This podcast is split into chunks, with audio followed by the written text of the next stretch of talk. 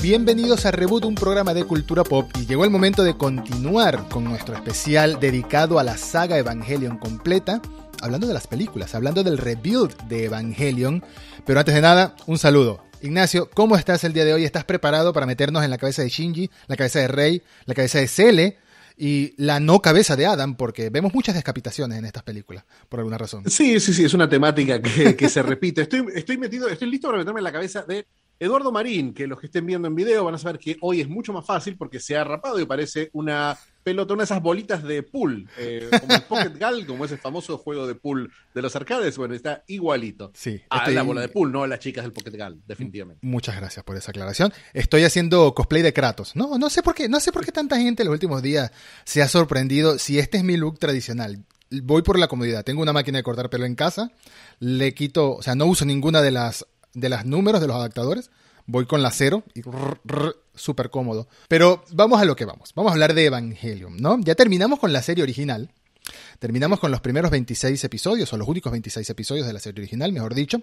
Eh, vimos el The End of Evangelion y ahora es el momento de hablar del rebuild. Así que ya se acerca el próximo episodio de esta saga, de esta serie, va a ser el final final cuando hablemos de la película cuarta que se estrena este mismo mes de agosto en Amazon Prime en todo el mundo, afortunadamente. Las cuatro se estrenan el, Las cuatro, eh, las el cuatro. mismo día. Sí, sí, las cuatro van a estar disponibles en Amazon Prime, lo cual está muy bueno. Pero en este episodio vamos a hablar de la película 1 o 1.0 o 1.11, 2 o 1.0 no la 2.0 vimos ninguno. o 2.22. Sí, exacto. La película 1, 2 y 3 del rebuild de Evangelion, que es esta, esta reconstrucción de la que ya hemos hablado o mencionado de pasada en episodios anteriores del podcast. ¿Qué es el rebuild de Evangelion? El rebuild de Evangelion es una nueva historia, una nueva versión de la historia. Hay quienes dicen que es una continuación. Para mí es evidente, ya lo hablaremos en el momento, pero sí es, es que es claro que es una que el que en el Evangelion a ver, eh, eh, vamos a entrar rápido en esto, pero te digo, en End of Evangelion la humanidad termina. Ya Sí. no es spoiler porque ya lo hablamos en el capítulo anterior del podcast. Ah, por supuesto, Y- como siempre, vamos full spoiler habla- con las tres películas. y se habla de que la humanidad eh, eventualmente va a volver. Entonces, es ese, ese- no es que sea una continuación, sino que es un loop la humanidad. Exacto, Es, una- es un ciclo. es, una, es un ciclo que se repite y eh, quizás nuestro testigo de que es un ciclo, nuestra única persona consciente dentro de la historia, es Kaworu.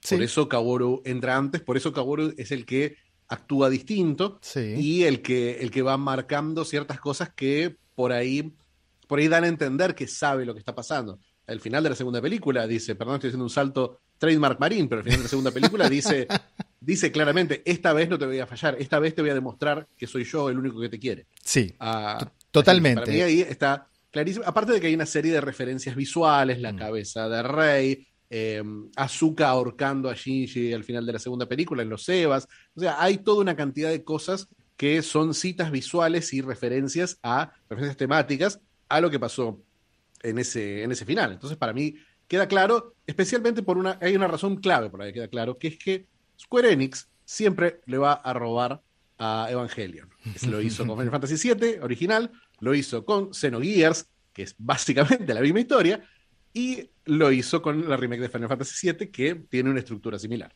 sí.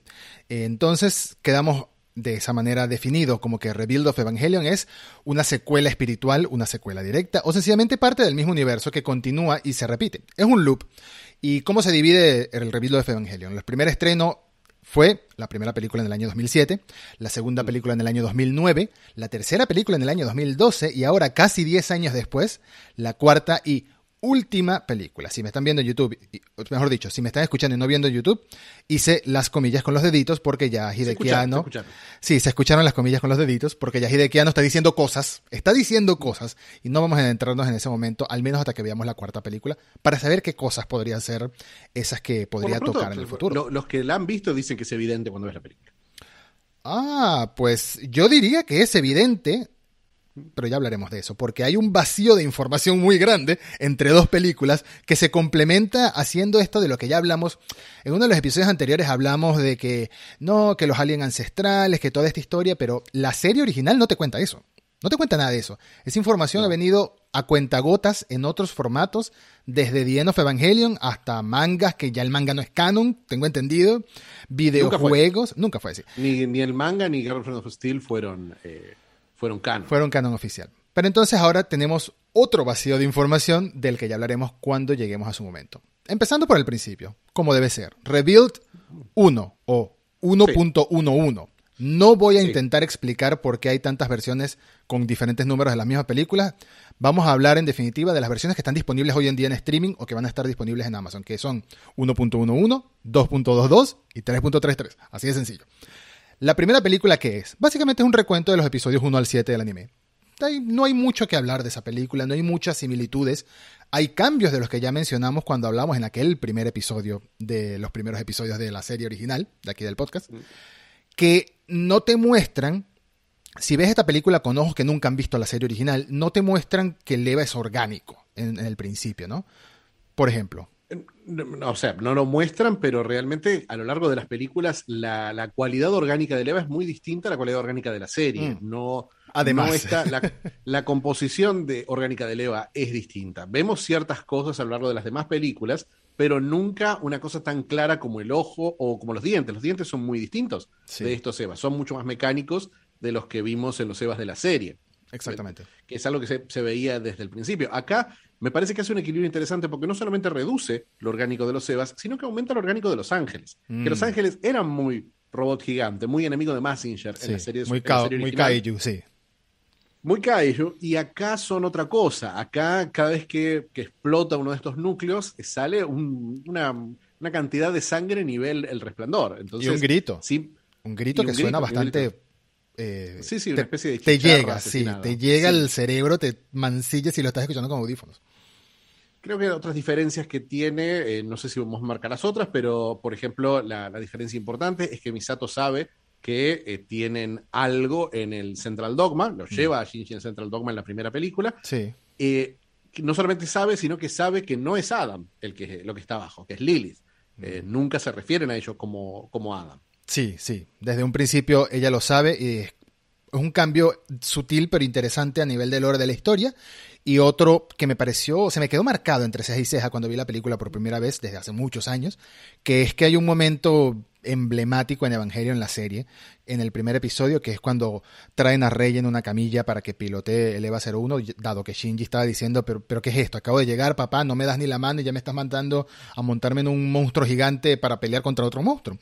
Bueno, que eh, caen los escombros y el Eva pone la mano y salva a Shinji, ¿no? Y salva a Shinji a Rey de que le caiga eso. Eso no sucede en la película. Es un detalle sutil, pero me pareció, o sea, se me queda grabado esa, esa imagen en la cabeza y la gran pregunta del por qué, que va relacionada a, bueno, a que hay un misterio al principio de qué es un Eva. Sobre todo, de nuevo, si nunca has visto la serie original. Porque esta película sirve para dos públicos distintos. Sirven para los que hemos visto la serie original varias veces o una vez, no importa, y sirven para los que nunca la han visto, que los invita a ver la serie original o los invita a sencillamente conocer Evangelion desde este mundo. ¿Por qué no? Es posible. Sí, sí, sí. Yo creo que ese es el gran error de la película. Creo que esa es la sensación. La sensación es que es una película innecesaria, muy bien, muy bien realizada, muy bien animada, pero quizás eh, se siente como un proyecto un poquito cínico, ¿no? Sí, Un proyecto que no es más que resucitar esta marca y decirles, bueno, vamos a tener una nueva versión oficial para que vean, para que sea la única, para que sea la original, para que vayan y vean, pueden tener la original como un recuerdo, pero van a ver esta que es, en muchos sentidos es mejor, es una, es una historia mucho mejor ordenada. Vos Sí. hablabas de... Hablabas de, de- elementos muy, muy específicos, pero de específicos del lore, pero me parece que la película cuenta también toda su ambientación de una forma más interesante. Por ejemplo, supuesto. tiene esa escena, esa escena maravillosa en la que vemos a Misato y Shinji eh, que ven cómo florece Tokio 3, vemos, vemos escenas como mm, mm, recuerdo, por ejemplo, que las, las- las lecturas del segundo impacto en la secundaria, que nos parecían muy ridículas en los capítulos originales y acá no están. Hay muchas situaciones eh, reducidas o abreviadas eh, y hay, por supuesto, una espectacularidad visual en cada uno de los combates que es notable. Especialmente, el- a, mí me gustaron mucho, me gustó mucho cómo resuelven el primero y el tercer combate. El primer combate es, es el, el inicio de Eva, que siempre es un inicio que funcionó bien. Los primeros Sí. dos capítulos de Eva se nota que son los que más tiempo tuvieron para, para animar y los que más trabajo le pusieron. Entonces, esta versión me, me parece que hace algo realmente espectacular con eso. No hace ese corte que habíamos marcado, Mm. el momento en el que Shinji pierde la conciencia y recién después se entera lo que pasó con el después Eva. del episodio 2. Después del al final del episodio 2. Exacto. Eh, que lo que hay en esos, lo que hay en esos episodios es una sensación de, horror y de confusión y de mm. desconocimiento por parte de Shinji, mientras que acá la actitud de Shinji es mucho más directa de lo que es en la serie. Que no sé si es bueno, porque obviamente siempre hablamos del gran tema de, de Shinji sube a Televa, de que Shinji está todo el tiempo llorando y que no hace nada, de que se la pasa sentado en el cuarto, se la pasan hablando boludeces con Rey eh, en la escalera mecánica, esas cosas clásicas de Evangelion, pero esas cosas clásicas de Evangelion son Evangelion. Entonces, si Shinji se escapa y el escape dura un capítulo entero en la serie original y es todo una, una exploración de la psicología de Shinji, y acá mm. es un escape que dura un segundo y él mismo lo frena, como diciendo, bueno, cuando, cuando ve esa, esa, eh, cuando ve que ya no puede seguir más, cuando ve que esa, esa carretera está cortada y demuestra que siempre supo que lo estaban siguiendo porque obviamente lo están cuidando como, como el piloto los, de, Men in Black, de Eva. La, por ejemplo, hay cosas que se cortan, todas las historias de vida escolar de Shinji, que son insoportables, yo las odiaba, eh, lo hablamos Extraña, en profundidad. Eso, eso sí iba a decir, que en estas películas no salen mucho Toji ni el otro Suzuhara, no, Suzuhara es Toji, el otro es Kensuke, no sale mucho Toji y Kensuke y me imaginé que Fichi lo estaba extrañando a ese par con mucho dolor. Es que me parece que si vas a, si vas a resumir la historia y si vas a dedicarle tiempo a otras cosas, quítalo a eso. Toda esta, esta situación en la que Shinji los salva a estos chicos, eh, no, sé, eh, no sé cuánto suma al personaje. Me parece que dentro de la serie había una sensación de que Shinji estaba bajando de a poco la guardia, pero acá me parece que, que lo podés resolver con Misato, especialmente porque cambia mucho el foco de Misato en, en la serie, en la, serie y en las películas. Misato es el centro de los primeros capítulos. Shinji es una pared. Shinji no expresa emociones y está todo el tiempo con miedo. Entonces, el personaje que tenemos dando vueltas, haciendo cosas y que es el impulso de la historia, es Misato. Y acá, Misato es un personaje secundario de Shinji. Quizás la única que no cambia mucho en la forma en la que actúa es Rey, porque bueno, porque Rey, tampoco tiene menos modalidades que Shinji. Sí, estoy, completamente de acuerdo y creo que algo que remarcabas eh, es lo que más me pesa o lo que más lamento de la primera película, que es la falta de los elementos de terror, que ya lo, mm. hablamos en episodios anteriores, que es de lo que más disfruto de Evangelion, así de directo, así de sencillo. Los elementos de terror, los elementos de suspenso, eh, no el misterio, el misterio siempre está, y sobre todo en estas películas está bastante el misterio. Pero estoy hablando del terror, el terror físico, el terror gore, el, body horror que hay en gran parte y todos esos momentos clásicos de Eva tomando vida y demostrando que es algo más. Se sienten un poco ausente de estas películas e incluso, ya lo hablaremos en su momento más adelante, se siente adrede, no inesperado, sino como que los mismos pilotos, las mismas humanos, buscan esa, ese otro eh, lado de los Evas, ¿no? Por así decirlo.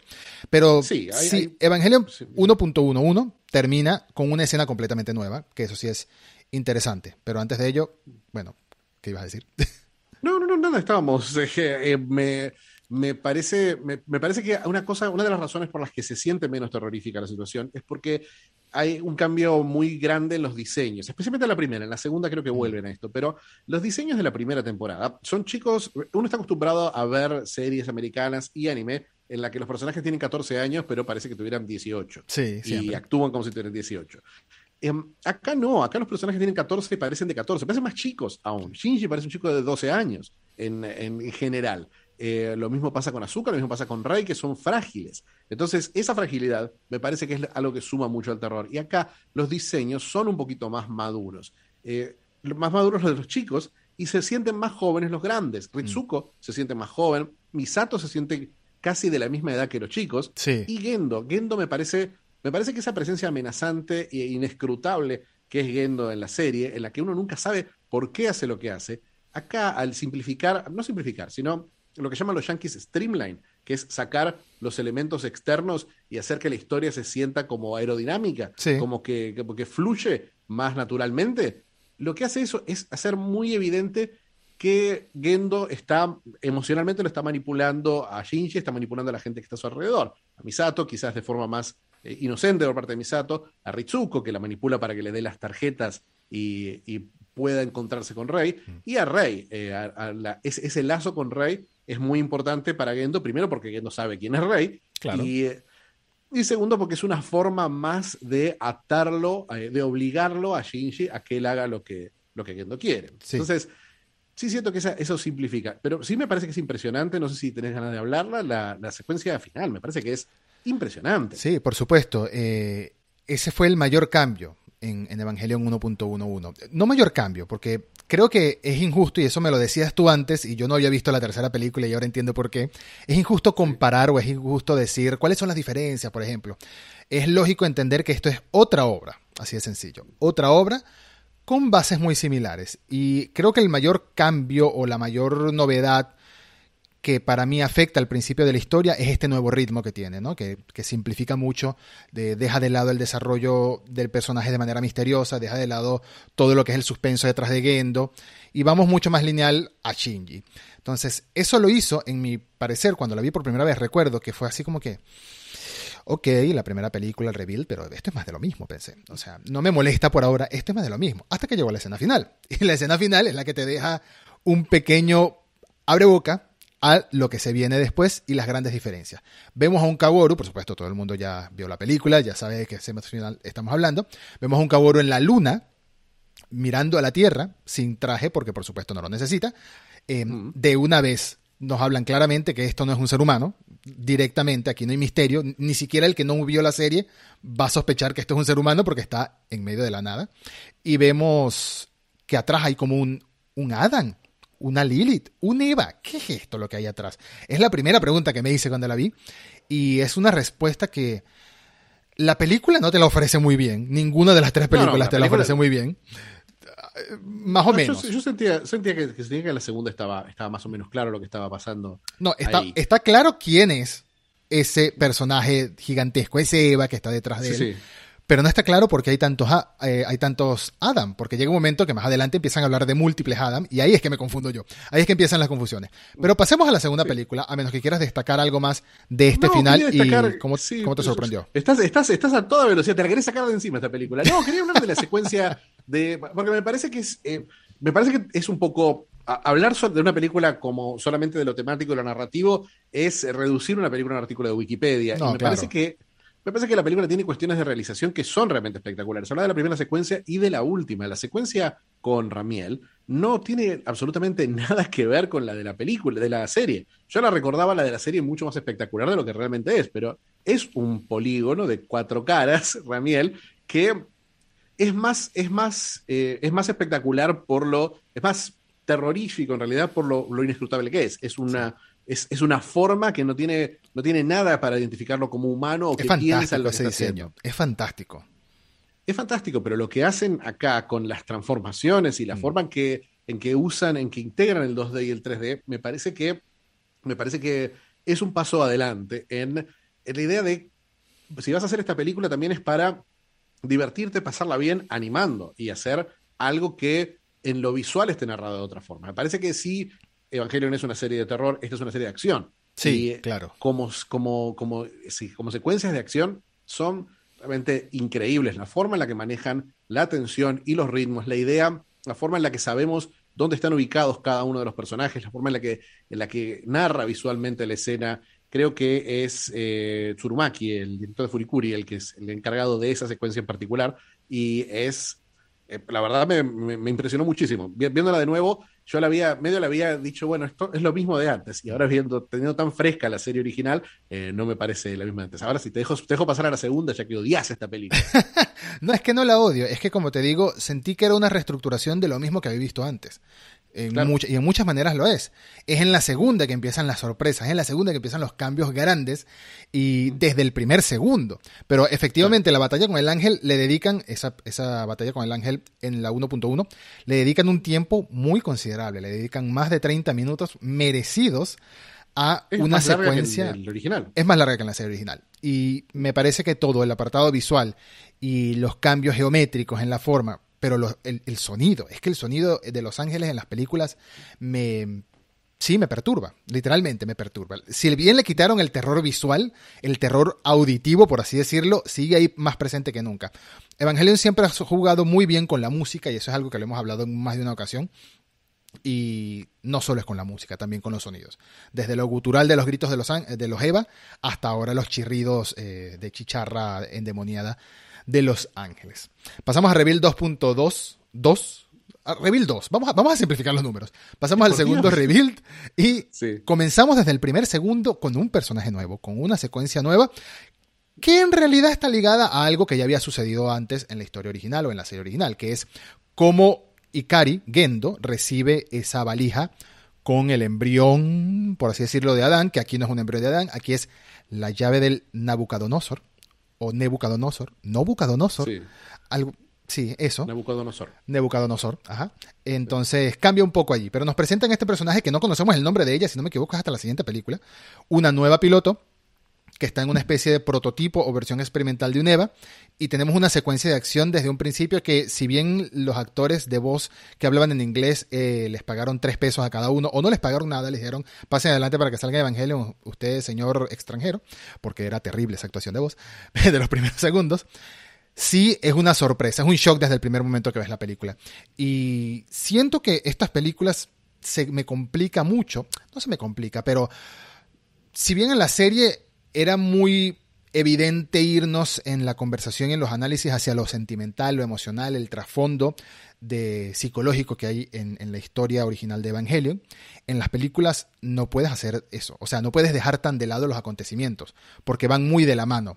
Y si voy a destacar algo, para que nos adentremos ya en la conversación de 2.2, si voy a destacar algo eh, que resumo por completo la segunda película, es que es una película feliz, excepto al final. Pero es una película feliz, es una película que me dejó feliz por Shinji. Es una película muy distinta en acontecimientos y en, relaciones de personajes. Y esa, para mí, más allá de todos los cambios de escena, más allá de todos los combates, etcétera, ese para mí es el mayor, lo que más, lo que me dejó más satisfecho de la segunda película.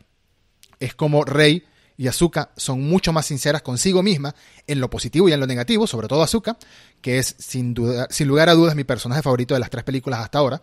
Azuka es fantástica. Lástima que le quitaron esa entrada en la película que, el, perdón, en la serie original que me gustaba mucho, que era en el agua, en el, océano, pero Azuka es fantástica. ¿Por qué crees que hay esa gran diferencia entre la manera de ser de Azuka en la serie y en las películas en cuanto a cómo se sincera con sus sentimientos? ¿Por qué es así? Me parece que hay varios cambios importantes que hacen en la vida de Azuka. Primero, el, lazo con la madre es algo que se elimina por completo. el trauma con la madre está eliminado, sí está sugerido con la eh, muñequita. un poco pero con la muñequita y con pero nunca nunca se entiende tampoco por qué es que ella está tan tan tiene tantas ganas de, cortar relaciones con otros humanos.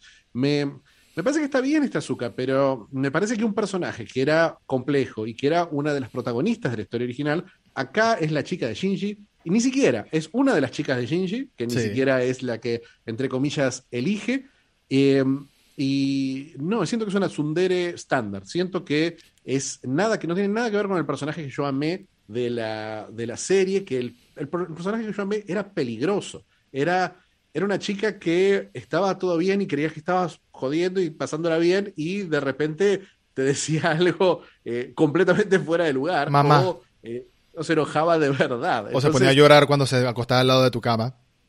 Claro, bueno, eso, eso sí, sí. No, no, no, no, no sé si hasta ese, hasta ese punto lo llevaría, pero, pero sí, pero sí me parece, me parece que, me parece que sí no tiene, que no tiene esa, esa profundidad psicológica que tenía la azúcar de la, de la, mm, la azúcar de la serie, y me parece que la segunda película en particular es la que menos siento la, la participación de Hideaki Es la, es una, una muy buena película de acción, eh, muy sólida, muy, muy bien hecha, pero a diferencia de la primera, que la primera lo que hacía era simplificar la historia para contarla de una forma más directa, más completa y más sólida, por ahí en el sentido del lore, de la mitología, de la conspiración, ninguna de esas cosas me hace ruido en esa película. Pero en esta segunda película eh, no tiene, no, hay conexión entre las escenas. Acá realmente se siente como si hubieran resumido una serie de televisión que nunca existió, porque empiezan a cortar y subir y bajar escenas y creo que quitan muchas cosas de las que yo valoro. Me parece, me parece que es buenísima la primera eh,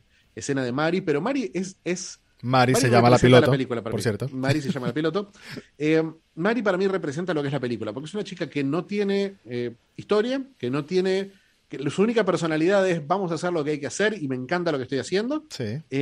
y, y no tiene, no tiene ningún tipo de conexión, ni conversación, ni participación real con los personajes de la serie. Cada una, nunca sabemos por qué hace las cosas que hace, nunca sabemos lo que siente o lo que piensa, y es una, no sé, Aparte se parece a Bayonetta. Eh, una Bayonetta joven, sí, más joven. Es una, una, joven Bayonetta que tiene la personalidad de puede Bayonetta. Ser, puede ser una precuela de Bayonetta Evangelion y es la gran sorpresa que revelan en la había, película. Había ángeles en Bayonetta, había muchos ángeles. Aparece Camilla bloqueando gente directamente dentro de Evangelion en Twitter. Fantástico. Sí, sí, que Camilla es, nuestro gendo del, de Twitter. Ah, qué genio. Pero por, eso, por eso te quería decir, para acotarte, que es que elegí mis palabras con cuidado. No es que me guste más la azúcar de las películas, es que me dejó más satisfecho, más feliz.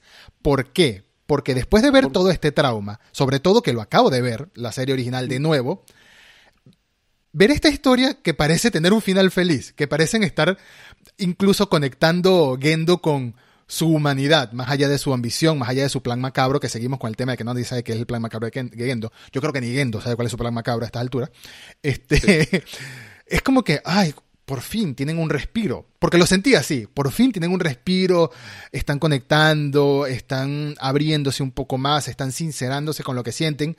Y yo sé que es más interesante la azúcar que nos mostraron en las películas, en la serie anterior, en la serie original, pero aquí lo siento como como un final feliz para la historia, aunque no sea un final feliz, sino que más bien es un episodio 2 de una serie de cuatro episodios que después se va todo al carajo, con el respeto de, del, con el perdón por el francés, que pudo haber sido un poquito más francés, como dicen.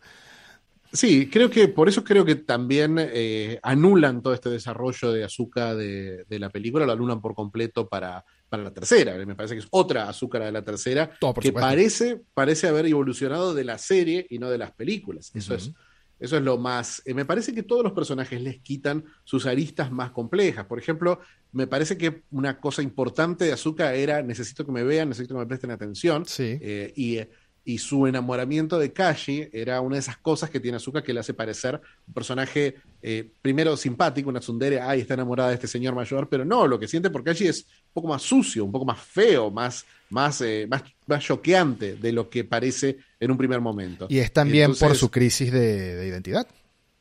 Necesito demostrar que soy más grande de lo que soy porque... porque Evangelion es una serie que se trata de crisis de identidad. Misato tiene su esta Misato está eh, definida por la venganza y no por su sexualidad, como es mm. en la serie. Eh, Ritsuko, la obsesión de Ritsuko con Gendo y la relación de Ritsuko con su madre, olvidada por completo. No, pasa al tercer plano. Ni siquiera el segundo plano, pasa al tercer plano. No tiene absolutamente nada eh, y me parece que cortar todas estas, estas relaciones emocionales de los personajes nos hace un triángulo amoroso que en la serie era mil veces más sutil entre Azuka y Azuka Rey y Shinji. Me parece que es efectivo como lo hacen. Me, me, llamó la atención en esta idea del loop, de que las películas son una repetición. Me llamó la atención que hay un capítulo muy importante en la serie, que es el capítulo donde ellos es como que se quedan unos días que no tienen nada que hacer y, no tienen que ir a NER y que se van a la piscina a jugar. Eh, ese, ese capítulo tiene que ver en la serie con que no van a un viaje de la escuela claro. casi van al viaje de la escuela. Sí. Ese es un, es un cambio que es, es, muy importante para la forma en la que se relacionan los personajes. Y ese cambio, el, el primer acercamiento de Shinji y Asuka es en, esa, en, esos, en esos días, en esos días de verano en los que no hay nada que hacer. Ese acercamiento acá es con Rey, porque no, están, no pasó lo que pasó en la original. Hay una sensación de que aparte de que hay cambios que son estructurales de la historia y personajes nuevos y cosas por el estilo, también hay distintas decisiones y distintas actitudes de los personajes. Sí. Porque y creo que mm, creo que hay, hay, eso, lo que hablaba antes, ¿no? La fluidez, el streamlining con, por ejemplo, eh, teníamos el capítulo donde Shinji y Asuka tienen que aprender a trabajar en equipo, pero ahora son los tres los que aprenden a trabajar en equipo. Eh, acá, cuando está Rey en la historia, también está Asuka en la historia, que no pasa en la serie. La serie no tiene, una, no tiene elegancia narrativa. La serie cuando te cuento la historia de Azuka, se olvida de todos los demás personajes. Pero funciona bien así. se va al fondo. Funciona bien así. Funciona, bien así, funciona bien así especialmente porque es eh, llega un momento que ya no pueden animar más robots, entonces tienen que empezar a contar historia. Eh, es triste que haya sido por eso, pero funciona. Un minuto, un minuto y medio de acción en este capítulo, otra cosa que contar en el medio. Bueno, este es de Azuka, estos tres son de Azuka, estos tres son de Rey, mm. estos dos son de Misato y este de Ritsuko. Pero acá no es así, acá sí se siente que cuando avanza la historia de Shinji, que es el protagonista clarísimo, a diferencia de la, de la serie, acá todos los personajes son satélites de, de, Shinji un poco. Me parece que la elegancia por ahí se pierde un poquito con esta, esta situación de que Rey quiere cocinar para Shinji. ya hablamos de la, de la, de la visión rara que tiene la feminidad eh, la, gente de Gainax, pero acá toda esta, esta competencia de las dos chicas que quieren ver quién cocina para el hombre, me parece me parece que reduce un poquito los personajes pero, a cosas. Pero, pero tenían sus propósitos, tenían sus propósitos. Azuka era el propósito de, bueno, de... Azuka sí tenía un interés, demuestra tener un interés romántico y celos abiertamente ante, ante sí. Shinji, pero Rei lo que quería era cocinar para que Gendo y Shinji compartieran un mismo momento. O sea, Rei está haciendo claro. el rol de la madre que quiere reconciliar al padre con el hijo peleado. Y fíjate que está el momento más torpe de todas las películas para mí, que es el momento donde donde Gendo la saca del tanque a, a Rey para ir a cenar. Ya me parece, me parece una actitud. Eso fue muy extraño. No Gendo. Gendo, Gendo, come una lata de atún en su puesto y se va a dormir abajo del, del escritorio. Es Rey, Gendo. Pero sí eh, me encantó, sí me encantó que Rey le preguntara. Eh, ¿Y no tienes tiempo para comer con tu hijo? No, no tengo tiempo para comer por mi hijo. Y, y yo viendo la película, pero estás comiendo con esta. No puedes sumar a tu hijo a la ecuación. Desgraciado. Eh, bueno, pero y en ese momento hay, hay para mí una cosa que digo, pero ¿qué hacen haciendo esto? ¿Qué, qué, qué te pasó Hideaki Anno? Sí. Que tiene un flashback Gendo, que escucha y dice, ay, me acuerdo que mi esposa me dijo que tenía que cuidar a mi hijo. Sí, eso fue muy raro. ¿Sí? Muy raro. Ahora te acordás, te acordás de fíjate, eso. Fíjate, eh, si bien la serie sufre, entre comillas, porque no sufre, funciona así, por problemas de presupuesto, sí, sí. lo que sea, pero funciona así, en el tema de que te bombardea de información, pero al final lo importante es la trama de los personajes, el desarrollo de los personajes, la relación de los personajes y lo que sucede en las cabezas de los personajes, en las películas noto lo contrario. En las películas noto que te bombardean de información y los personajes también te bombardean de cosas, pero como que no hay un, al menos en esta segunda película, no hay un epicentro a la historia para mí. No hay algo como que te digan, todo esto está pasando alrededor de esta historia principal. Aquí veo un poquito de Shinji, aquí veo celos de Azuka, aquí veo que te tiran la escena del elevador, del ascensor en la que están Azuka y Rey por, por meme, ¿no? Por, por, por meterte un flashback ahí ¿Por para... Qué vas a hacer, ¿Por qué vas a hacer esa escena si el meme de esa escena es el minuto de silencio? ¿Por Sí. qué vas a hacer esa escena y, y cortarle el silencio a cinco segundos? Y además No. terminarlo distinto. Tú, eh, en, la, en la serie original la terminaba como que eres una muñeca y se iba molesta eh, Azuka. Sí. Aquí Rey se defiende y Azuka dice, no, tienes valor para ser una muñeca. ¿Qué es esto? Esto me pareció muy necesario. Me pareció Me muy eso- me, parece que, me parece que tiene que ver con esta, esta visión de una azúcar light que yo no la sé. Azúcar light, Realmente- o sea, stevia. Stevia. Stevia la podemos Perdón, llamar perdón a todos, chicos, perdón. Podemos llamarla a, azúcar. Y, eh, y- Nacho sigue con el chiste, perdón, perdónennos. Sí. ¿Qué, qué- qué puedo hacer? Em, pero, pero me parece que eso, eso lo reduce bastante, aunque Mm. es muy linda la charla con, de Azuka y Misato, en la que Azuka resuelve todos los problemas que nunca llegó a resolver en la serie, los resuelve en una charla de tres minutos con Misato, donde dice, eh, la verdad que la gente es horrible, pero a ustedes los requiero. Y, y ahí Y, por, y alguna como- razón el traje se me ve mucho... Estoy como medio Sí, sí, desnuda. Por alguna razón, porque sí. Claro, claro. O sea, es, es fanservice en la escena más emocional de, de En la- es Eh, terrible. Pero ese sí fue un buen cambio para mí. No estoy hablando del fanservice, no, ojo. E- El buen cambio es que el piloto que elige eh, probar este nuevo Eva es Azuka y no es personaje random de la escuela número 2. No, mentira, pobrecito Kensuke, pobrecito Toji. Él, él se les. Es Toji, es Toji, es Toji. Susuhara Toji. Susuhara Toji es el, el, el bully, ¿no? El, el, el de actitud de Yakusita es muy buen cambio porque dejan por completo a este personaje que ya meterlo en este momento, a estas alturas de la historia, no tendría el más mínimo sentido meterlo alrededor de Shinji con importancia. Eh, hay un buen momento de solidaridad y de fraternidad y de bondad de parte de Azuka de decirle a Rey, mira, ¿sabes qué? O mejor dicho, a Misato, mira, yo, yo voy a ser la piloto para que esta gente pueda tener su cenita de familia de madre niña, padre viejo y hijo de, de edad de la madre, supongo. Dijo que se quiere comer a la mamá. Hijo que, ay, Dios mío, sí. Y claro, sale mal, ya sabemos que sucede lo mismo que sucede en la serie, que es que hay un ángel, se activa el ángel, etcétera. Pero la víctima en este caso es Rey. Perdón, Azuka. Ahora, lo que no entiendo es porque la serie, y yo sé que me enfrasco muchas veces en estos detalles sutiles, en estos cambios que en realidad no tienen tanta relevancia, pero es que me quedan sonando en la cabeza. ¿Por qué la serie, esta versión de la historia, esta película, evita que Shinji vea lo que está sucediendo afuera? O sea, evita que vea la violencia del dummy plug cuando destruye al otro Eva y cuando parte, ya no con la mano, sino con la boca, la cápsula, el, el, el supositorio ese extraño donde van los pilotos en los Eva.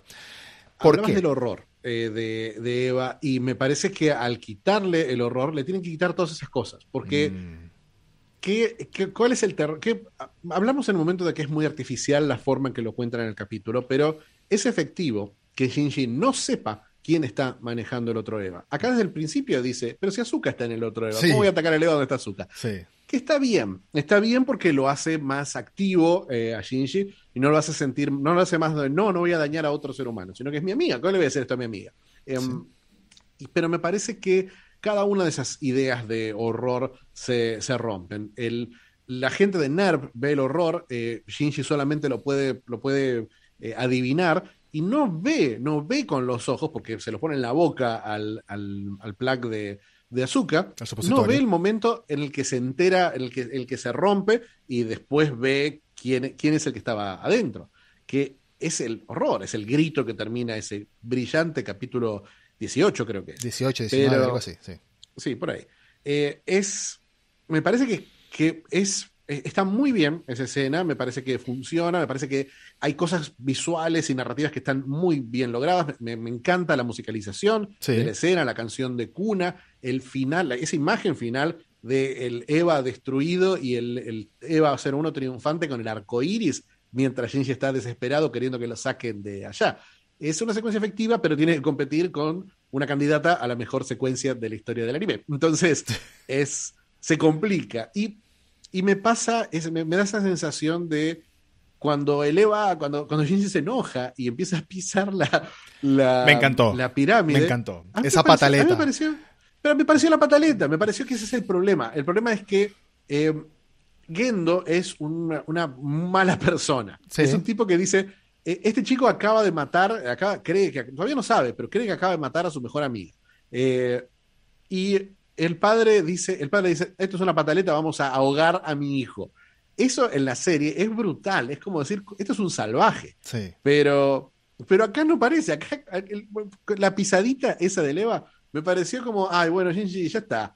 Eh, y esta es una película en la que no sabemos qué más. eh, Azúcar no vuelve a aparecer. Eso fue un momento película. shonen para una historia que no debería ser así.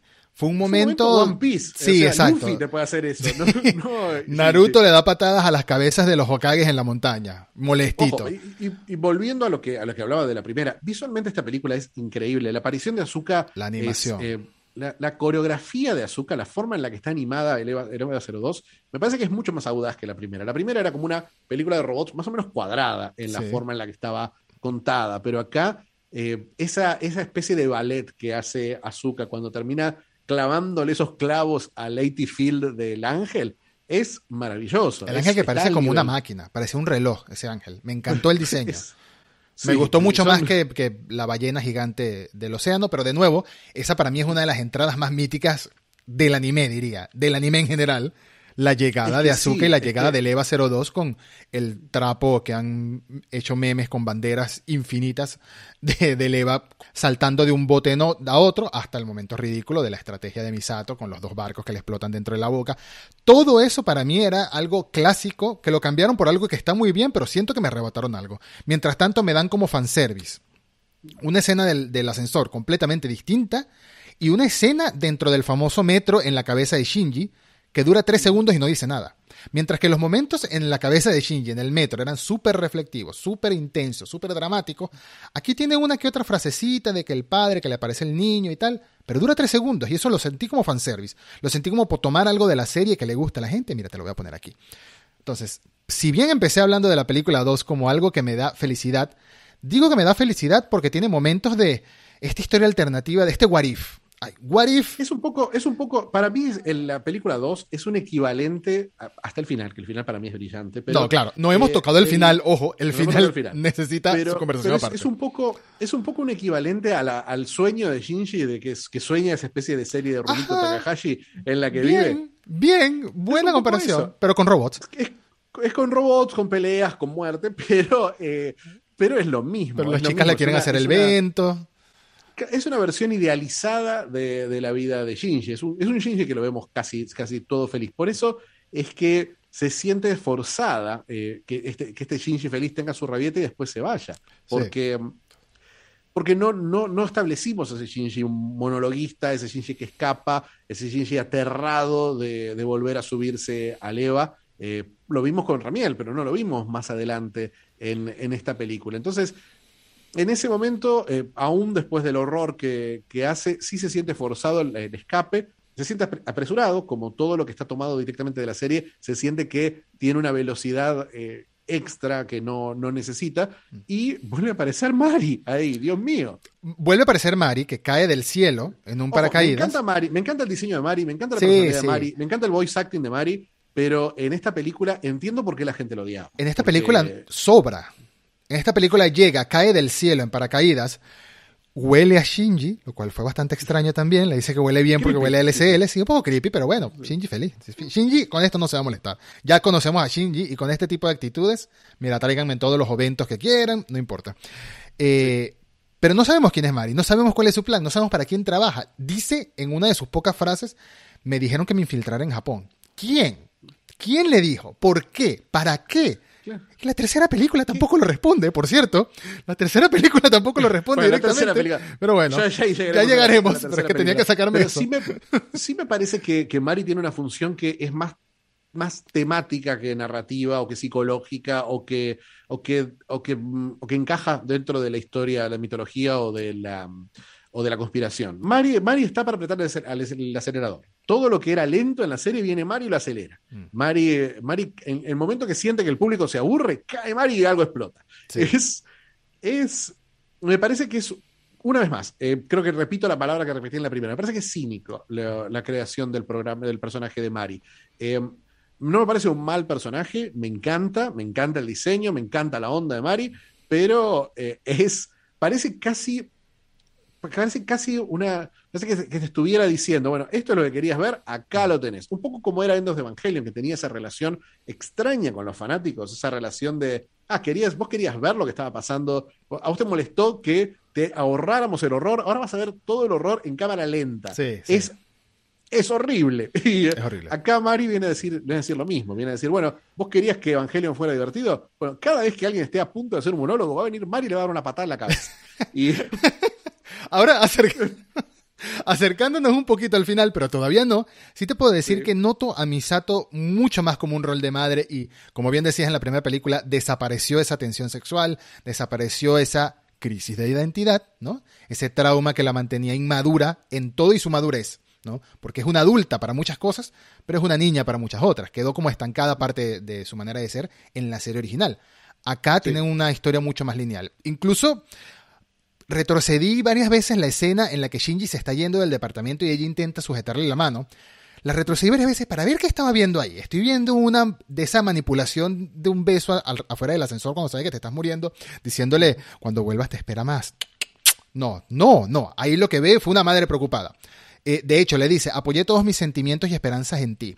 Aquí estamos viendo un tutor, aquí estamos viendo un mentor, una figura paterna, una figura de autoridad, pero autoridad bondadosa, eso sí. Autoridad bondadosa por ahora. Y un personaje que reduce su psicología a un monólogo. Igual que Azuka en el ascensor, en el segundo ascensor, cuando está hablando con Misato.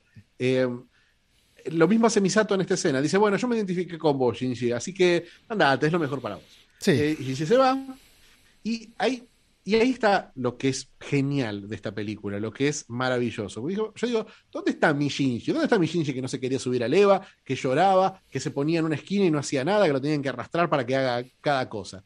Y digo, no, claro, bueno, esto es una película de acción. Entonces, obviamente, Shinji se libera, y como pasaba en el capítulo original, que se libera y pasa una cosa que no se esperaba. Sí. Eh, que, que, que en, ese, en ese momento entra en ese modo bestia que después lo vemos más desarrollado. Eh, acá a Shinji lo vemos eh, decidiendo algo, decidiendo voy a salvar a mi amiga, voy a salvar a Ayanami porque la quiero y porque necesito, necesito rescatarla. Y la gente le grita, vamos Shinji, haz lo que tenías que hacer, subite a Leva, y se sube a Leva, y está todo bien. Y esa decisión es la peor decisión que puede haber tomado en su vida. Fue a toda la verga hace, hace, todo, hace todo bien, hace todo bien, hace todo lo que le, siempre le dijeron que hiciera. Dice, bueno, no me importa, me voy a subir a Leva. No me importa, voy a sacrificar mi vida. No me importa, voy a salvar a, a Yanami. Voy a ser, voy a ser, por fin voy a ser un, un héroe de Shonen. Sí, y, sí. como, hasta, hasta, Gendo se, momento... hasta Gendo se sintió orgulloso en ese momento. Cuando le dice, ¿qué haces tú aquí? Soy Shinji Ikari, piloto del EVA 01. Casi, casi se le nota en la cabeza Gendo que dice, ese es mi hijo, vamos hijo, vamos. Ese es mi hijo. Vamos. Y Misato que le dice, vamos, vamos, Shinji, rompe todo. Y, y rompe todo y dice, y se empieza a Rompe elevar, todo. Y, dice- y se le salen unas alas y dice, quizás esta... A ver, yo tengo que salvar a Yanami, ¿no? ¿no? No es lo que todo el mundo espera de mí. Y Retsuko dice, no. No, aquí, No, aquí se salió de control. Aquí se ahí- control. aquí- Entramos sale control. en el final de la película, que es lo mejor de la película, porque es cuando se rompe el Evangelion que conocemos realmente. Porque hasta ahora tenemos una historia lineal, hasta ahora tenemos personajes que se desarrollan distinto, que dejan de lado mucha complejidad, que dejan de lado muchos traumas, que dejan de lado incluso, sin que suene muy duro, porque sí me gustan las películas, pero dejan de lado lo que hace más interesante a estos personajes en la historia que son sus traumas y son su, su, todo su pasado y cómo luchan con sus crisis de identidad. Pero entramos a cuando se empieza a romper Evangelion. Yo- yo- a- esa es la definición. Se rompe el Evangelion que conocemos. En el final, vemos al mismo ángel que baja, que llega al Geofronte, Geofrente, siempre me confundo, que llega al Geofrente y va a ir al Dogma, ¿no? Se enfrenta a un EVA 02, esta vez conducido por Mari, que activa su modo bestia con un código secreto 666 y puso los cachitos así como Roger- Ronnie James Dio y se activó porque Puso un disco de Yuya al revés. puso el disco de Yuya al revés, sí, y se activó, fantástico, pero obviamente lo derrota. Y viene el EVA 00, en ese momento todavía era el EVA 00, ¿cierto? Que la, la salva, Claro, salva a Mari para que no explote con la bomba N2 esta gigante que llevaba en los brazos como si fuera un, un pan baguette muy grande. Sí. Y se muere Rey. O al menos Rey queda paralizada ahí. Y cuando vemos que No, se empieza a romper todo. Sí, o sea, el Eva O sea, queda como paralizado brevemente, pero después le sale una boca gigante al ángel y No, hace. no, eh, se come y absorbe a ese. Pero como si nada, ¿no?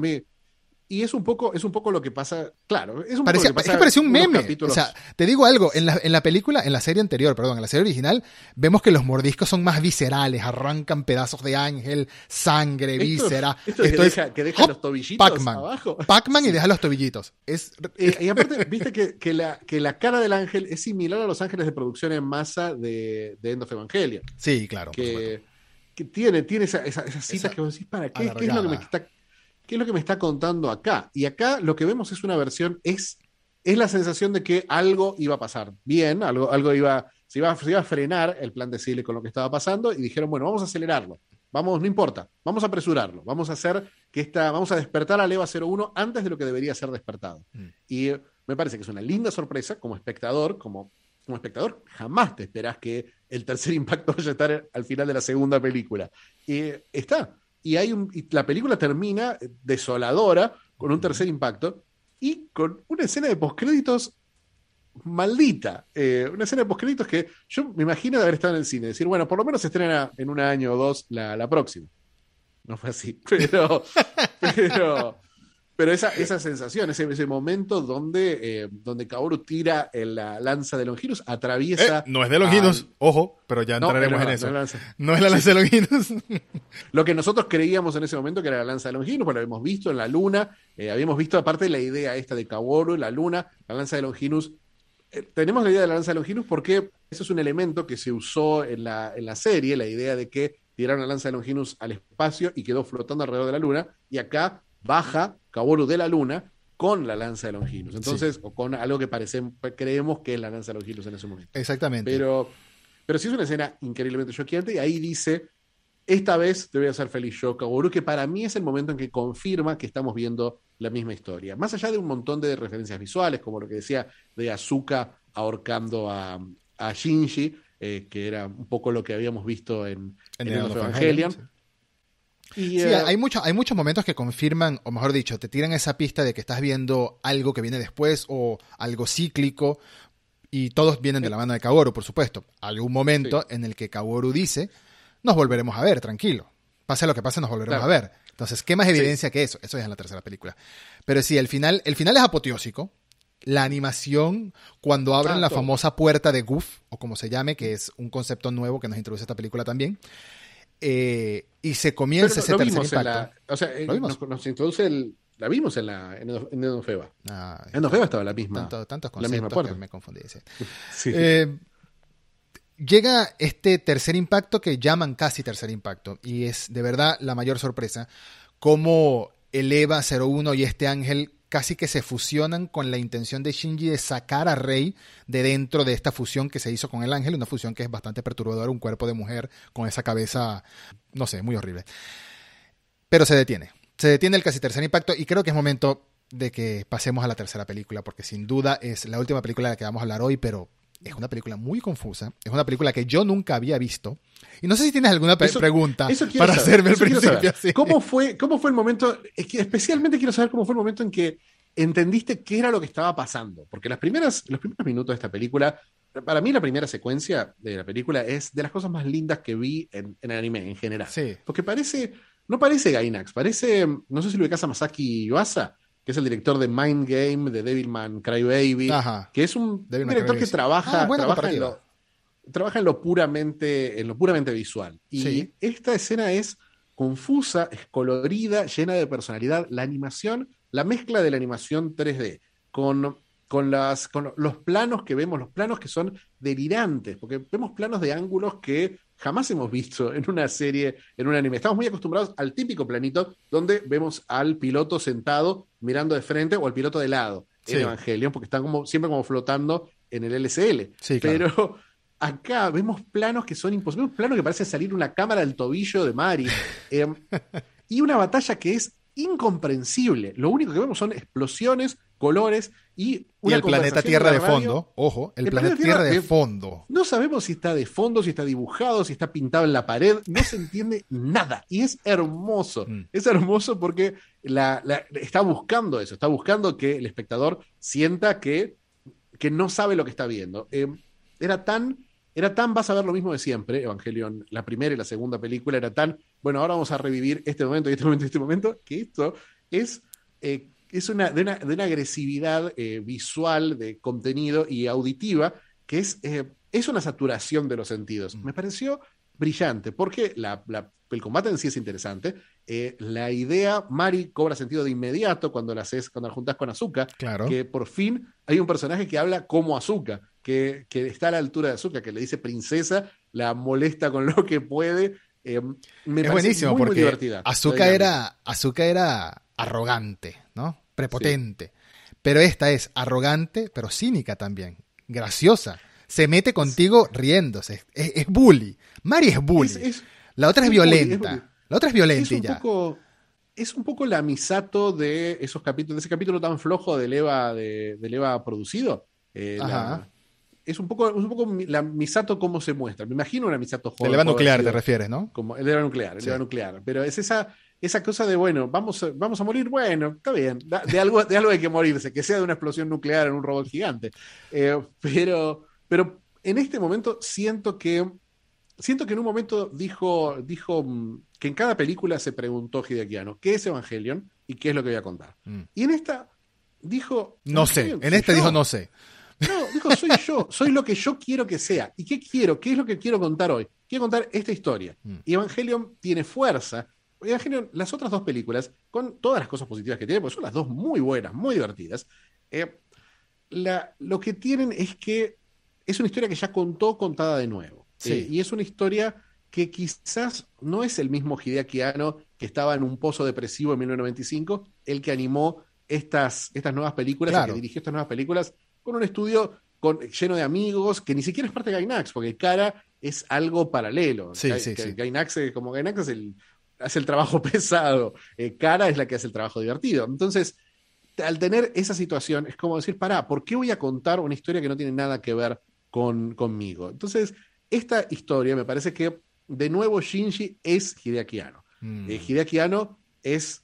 Hideaki Anno es un director de anime que dijo, bueno, yo quise hacer un montón de cosas que estaban buenísimas y eran re experimentales y nadie me dio bola. Y y me dijeron, bueno, subite a Leva. Eh, ¿qué, pasa que ¿Qué pasa que no te subís a Leva de nuevo, eh, Hideaki? Que es lo único que nos importa que vos hagas.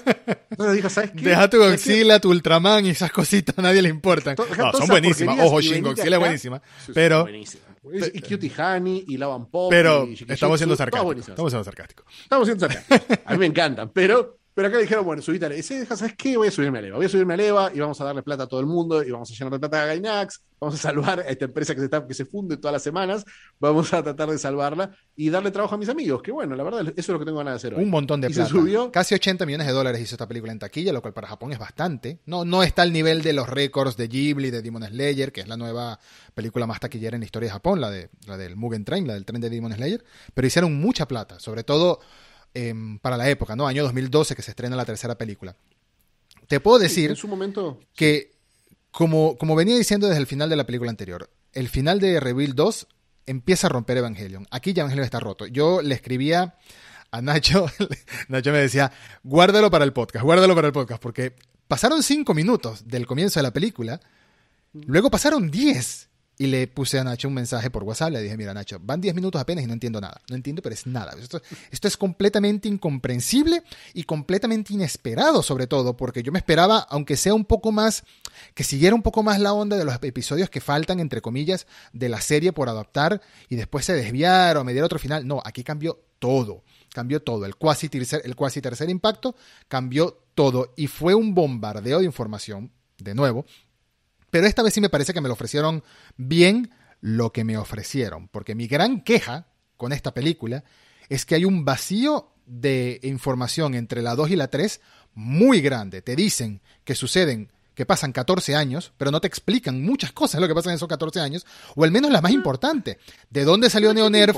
¿Por ¿A qué Gendo cambió los lentes? Fue al, al- al que le hace los lentes a Así Hideo de Kojima. son las cosas. Es que no, no te pueden contar lo que pasa si la película es sobre Shinji y Shinji no sabe lo que pasa. Y aunque sepa lo que pasa, a él no le pasó. Entonces, sí, sí, lo, pero bueno, lo igual, que tiene. uno, uno es el espectador, Pero uno no- es Shinji. Uno no ve la película Claro, solo de Shinji. Porque si me quieres poner en la tercera película a ser Shinji, a asumir que soy Shinji como intentaste en la serie original para identificarte con sus problemas, te voy a decir algo.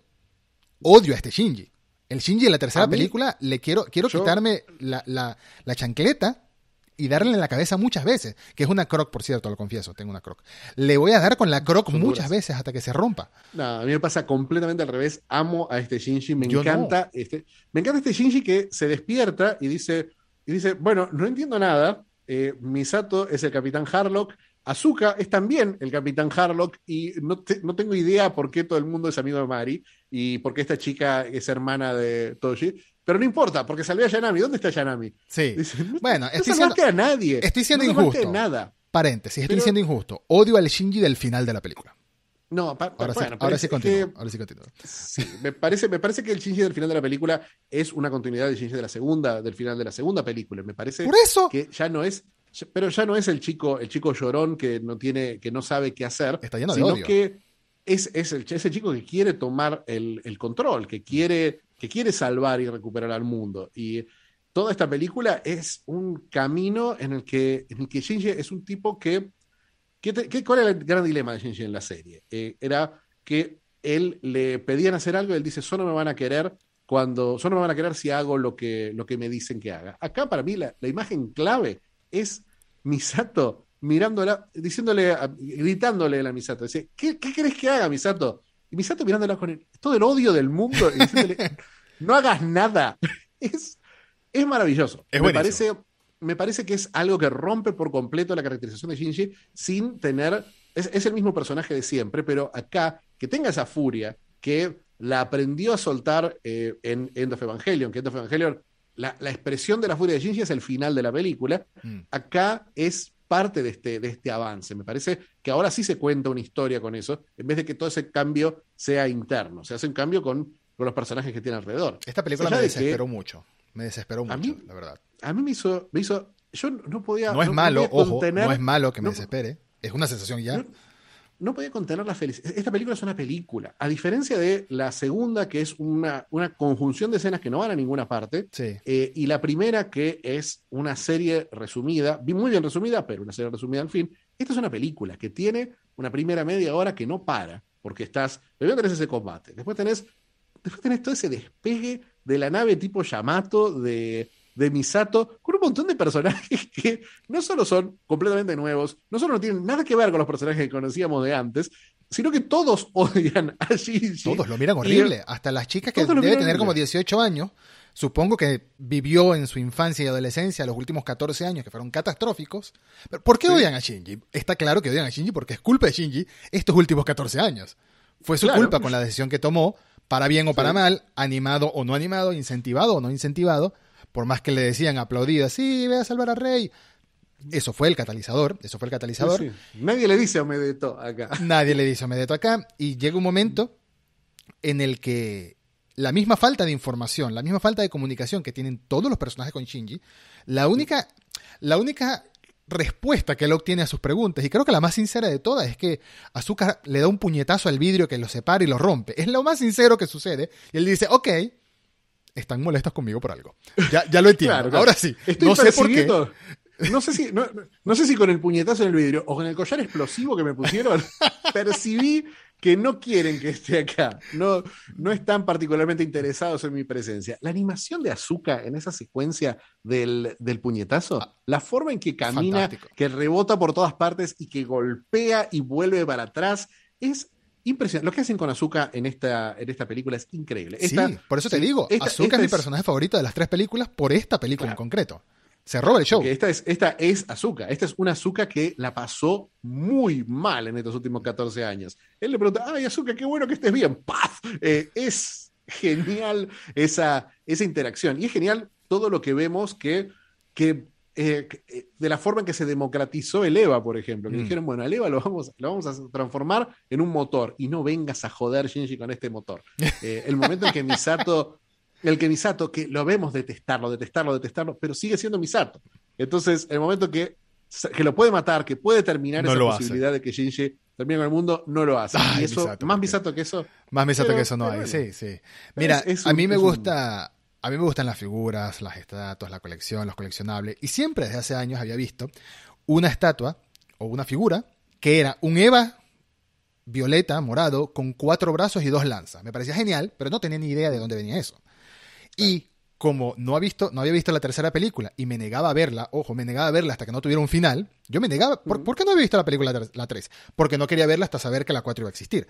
Porque detesto quedar inconcluso, detesto quedar con historias a medias, por más que sea Evangelion incluso.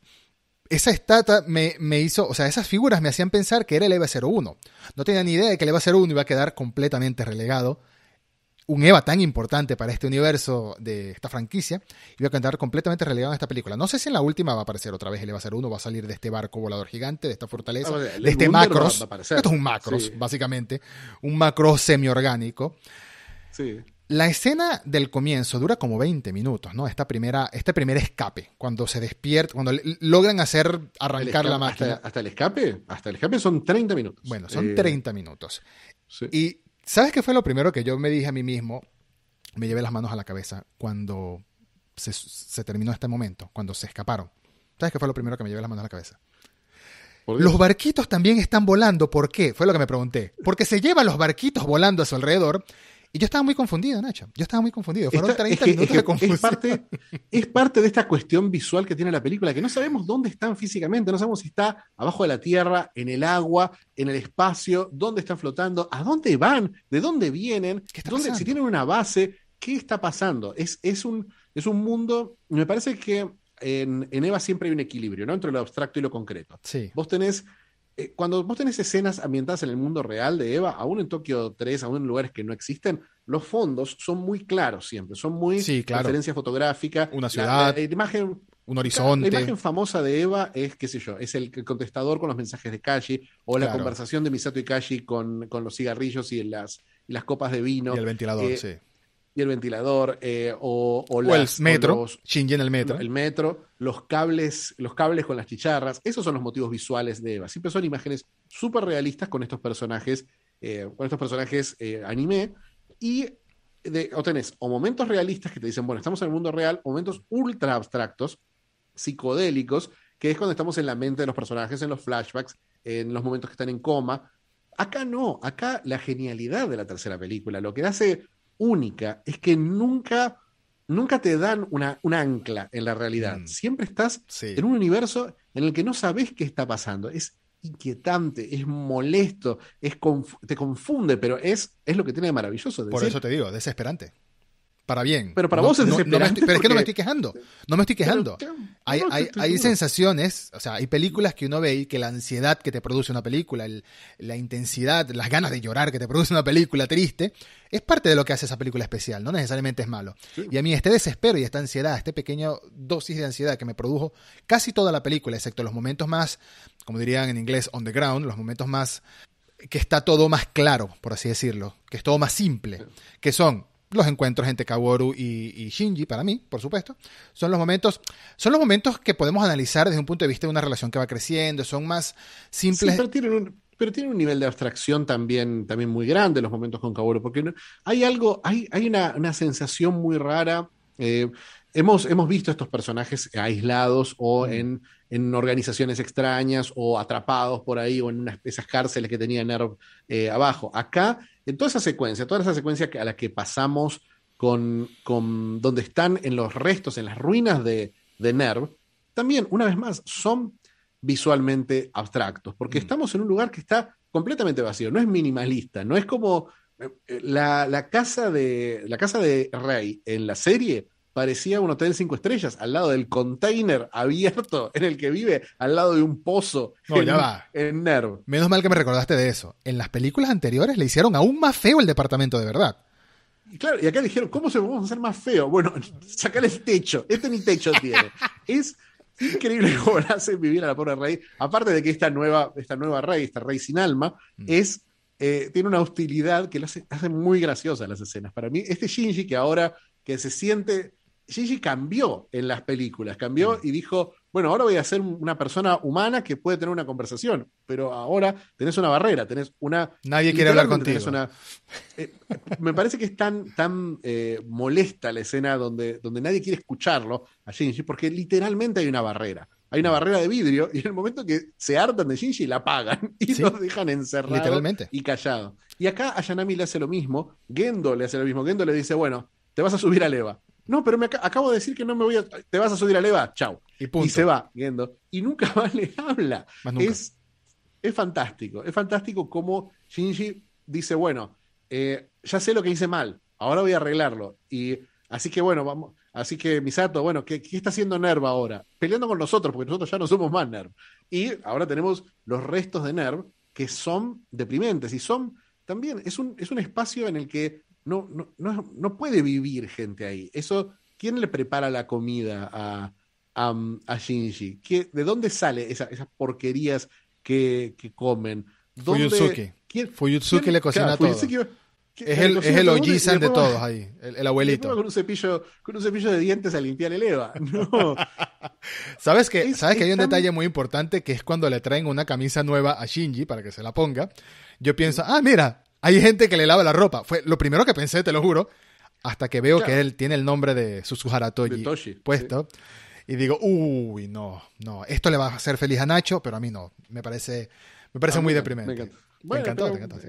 Mira, cosas feas. Visualmente la película es sorprendente. Todos los escenarios que te muestran son abstractos, como bien dices. Y hay uno que me quedó, se me quedó marcado, que fue, eh, por supuesto, cuando Kaworu lleva a Shinji a ver las consecuencias de sus actos, a ver Sí. lo que es el tercer impacto, que es un casi tercer impacto porque el atleta de jabalina olímpico mejor del mundo, que desde la luna lanzó la lanza y detuvo el tercer impacto en, en el proceso, que es Kaworu, pues evitó que se completara y quedaron estos misteriosos restos de muchos Evas que en realidad eran seres humanos evolucionando y se quedaron a medio camino.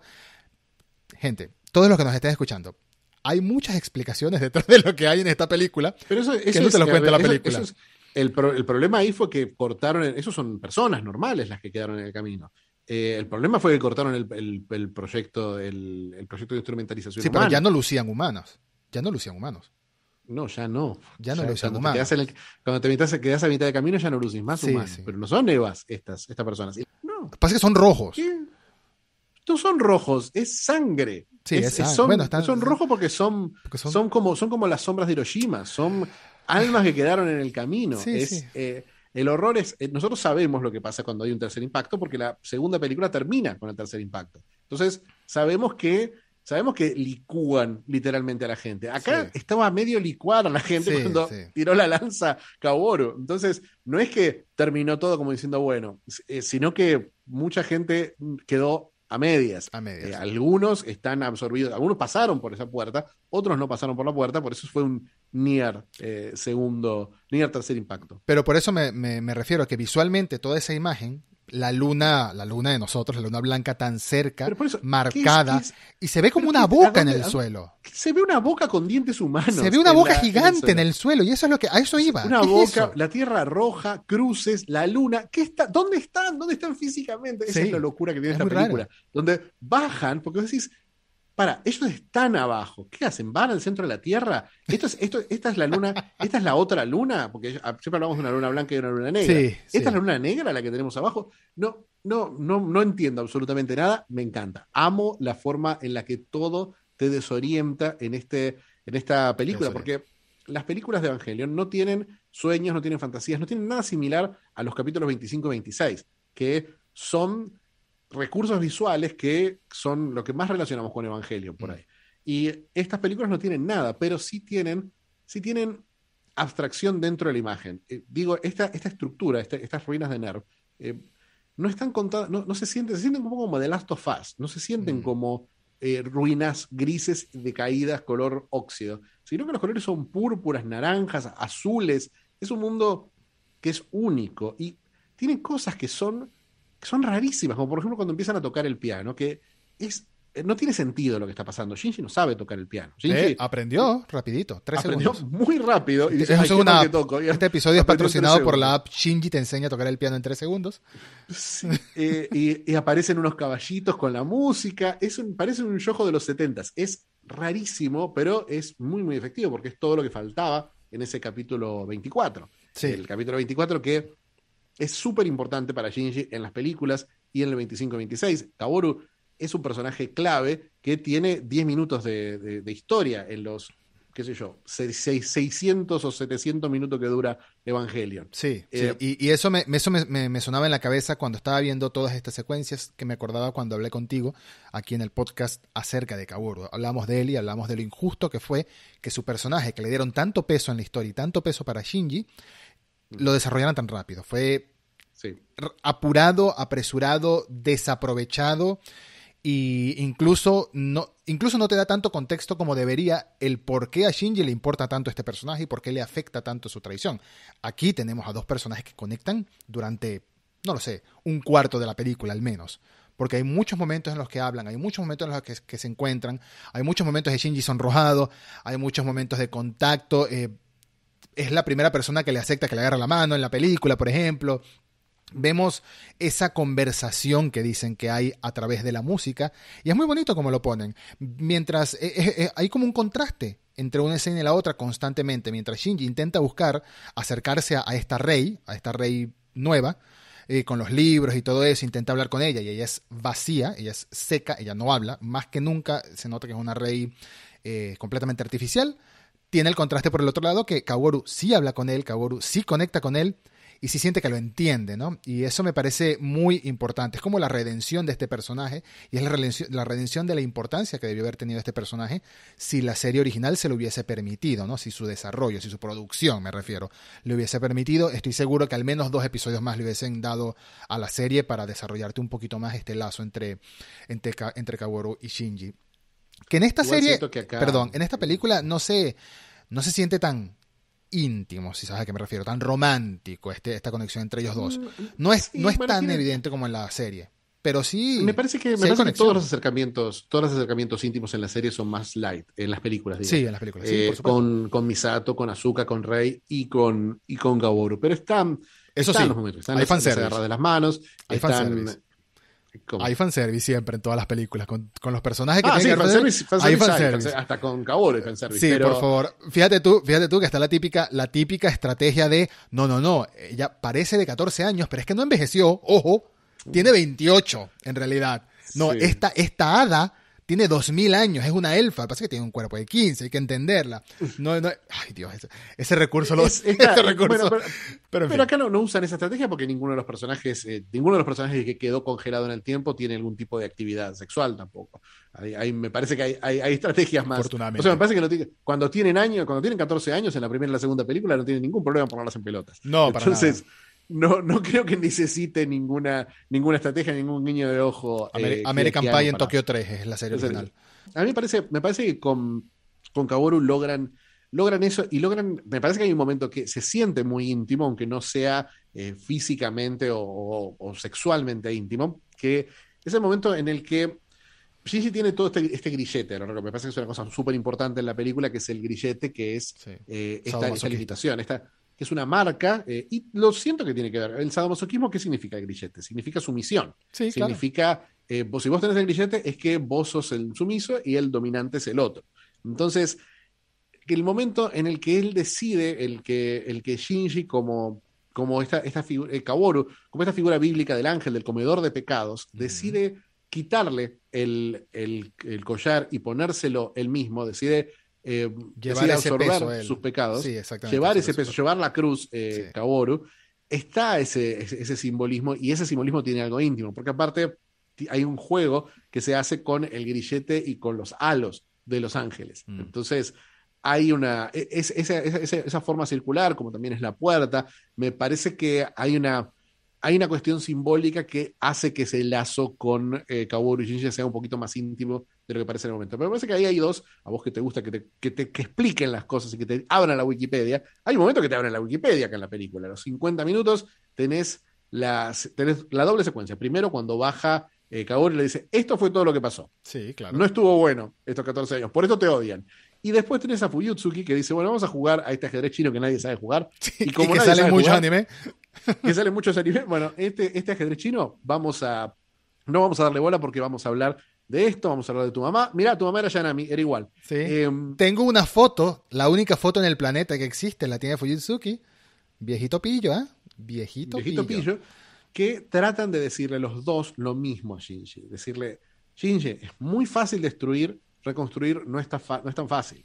Y creo que ahí está el nombre de la película, ¿no? Porque este es You Cannot Redo. No podés rehacer. No rehacer eh, y creo que ahí está, ahí queda muy claro cómo funciona, especialmente en una escena que viene un poquito después, que es que es Gendo eh, desenchufando a Sile, mm. a, cada uno de estos. Porque una, diferencia que hay, que no, no, lo habíamos marcado en las tres películas. Porque no la dicen. vemos es que nunca vemos al Consejo de Sile eh, humano. Lo que pasa es que sí lo vemos técnicamente, pero el Consejo de Sile está, su alma y su cerebro está fusionado con estos monolitos. No tienen forma Entonces, física. Entonces, los puedes apagar. eso? Porque eso pasó en la serie original. Y Siri es este, en este loop. Siri nunca volvió. Siri está, es consciente del loop. Siri sabe que esto pasó. Uh, Entonces, interesante. Es el mismo en, nosotros es el mismo, es el mismo, son esas mismas, esas mismas almas que aplaudearon y hoy vuelven a, vuelven a contarse, son esos sound y esos monolitos. Pero entonces mantuvieron su individualidad, porque ellos se fusionaron en el LSL, en el jugo de gente gigante en el End of Evangelion. Bueno, pero ahora cuando pero se desfuncionaron después de Evangelion porque Shinji frenó, Shinji revierte ese, ah, ese no solo para él, sino para todo el mundo. Dice, claro, dice, la gente va a terminar volviendo. Esa es lo que dicen al final de la, de la película. al final de la película. Por lo menos, y sí, también creo que también queda claro en el, en el, bueno, no queda claro, queda, está, está leído en la serie, pero me parece que hay lecturas que dejan claro que en las dos está esa sensación de que va a volver la humanidad en algún momento. Sí. Que no van a quedar Azuka y Shinji, que, que no se llevan muy bien en esta versión. Sí, no, van, a no van a ser el Adán y Eva o el Adán y Lili del planeta, no lo van a hacer. No, por suerte, por suerte, por suerte, vamos a tener un planeta un poquito más sano que si esos dos tuvieran hijos. Eh, pero, pero sí, sí se ve, sí se ve ahí, eh, sí se ve esa, esa, esa, esa, esa posibilidad del, del, loop. Y creo que ahí está lo de, lo de Fuyutsuki, que mm. le está diciendo le está diciendo, bueno, eh, trata, de hacer bien las cosas ahora. Y obviamente a Shinji cada vez que le dicen trata de hacer bien las cosas, que hace Shinji? Pero hay muchos momentos esperanzadores entre las conversaciones de Kaworu y Shinji. Hay frases que, que, las tuve que apuntar incluso para repetirlas. Pasan cosas buenas como cuando estamos juntos, le dice Kaworu a Shinji en un momento. Lo que más necesitas es esperanza, además de expiación, porque sin lugar a dudas... De nuevo, comencé hablando de Evangelion 3, de Rebuild of Evangelion 3, diciendo que odio a este Shinji pero es parte del desespero.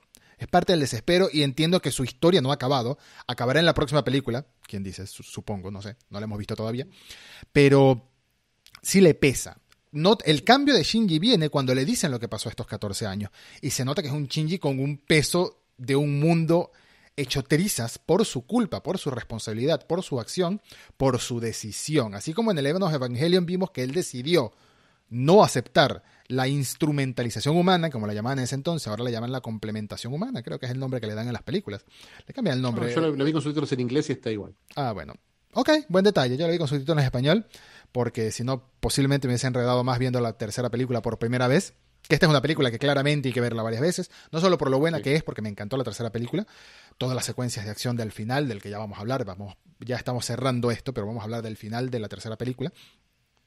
Pero creo que ahí radica las decisiones de Shinji final, las decisiones que incluso cuando Kaworu le está diciendo, detente, no hagas esto, no saquen las dos lanzas que nos metieron gato por liebre, esas no son la lanza de Cassius y la lanza de Longinus, sino que son dos lanzas de Longinus, entonces por alguna razón que el Eva 13 agarra las dos lanzas de Longinus, es que se despierta, ¿no? Va a haber un despertar otra vez. Y por supuesto con que tenga un ángel adentro, que sería Kaworu en este caso.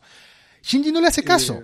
Me parece interesantísimo que no le haga caso a Kagoru entre todas las personas a las que Shinji no ha seguido sus consejos, sobre todo en esta película. Él recuerda mucho que la hermana de Toye le dice, haz lo que quieras, me, da igual, solo no pilotees un Eva. Sabe que Azuka le dice, no pilotees un Eva, sabe que Misato le dice, tampoco, y él no le importa. Sabe que, sabe que Kaworu le dice, pero ahora, pero ahora Kaworu le dice eso y no le hace caso. ¿Por qué crees tú que pasó eso? Yo creo que siempre hay una, hay, hay, una evolución a lo largo de la historia de Shinji que siempre es la misma en las, series, en End of Evangelion y en estas películas, que es que Shinji primero tiene que aprender a querer al otro para quererse a sí mismo. Y siempre hay eh, un paso, hay un proceso. Eh, Shinji empieza a querer a, a, Rei, después empieza a querer a Zuka, después empieza a querer a Kaoru. Eh, y en el caso de Kaoru está, está la tradición, que se la siente como una tradición también de Misato, también como una tradición de su padre.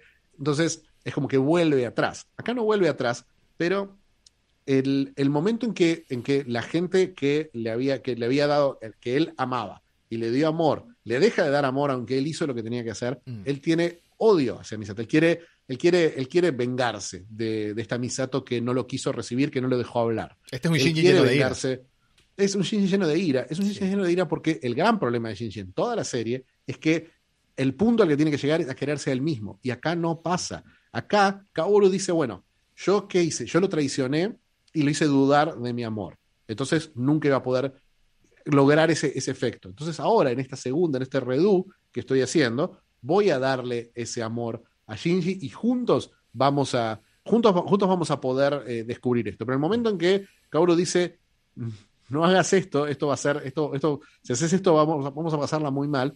Él dice, él siente que no, él siente que tiene que hacer algo, tiene que ser el héroe, porque para ser el héroe tenés que hacer las cosas. Él no lo aprendió antes, él dice, bueno, hice esto mal. Lo que le dice a todo el mundo es, lo que rompiste no lo puedes arreglar. Mm. Eh, vos podés no subirte más al EVA, pero no vas a cambiar el hecho de que ya te subiste al EVA. Claro, Entonces, ya que ya lo rompiste todo.